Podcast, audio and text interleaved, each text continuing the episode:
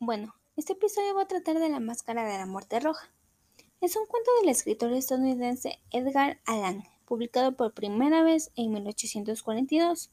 La historia sigue algunas tradiciones de la narrativa gótica y es analizado a menudo en una alegoría cercana de lo inevitable de la muerte.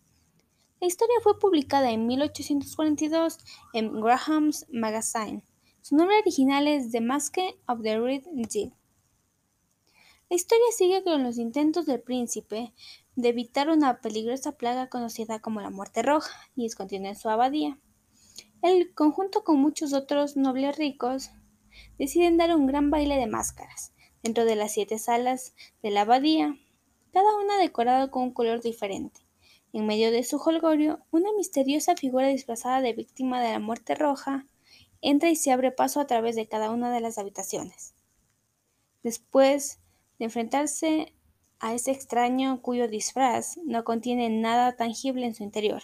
Los invitados caen muertos.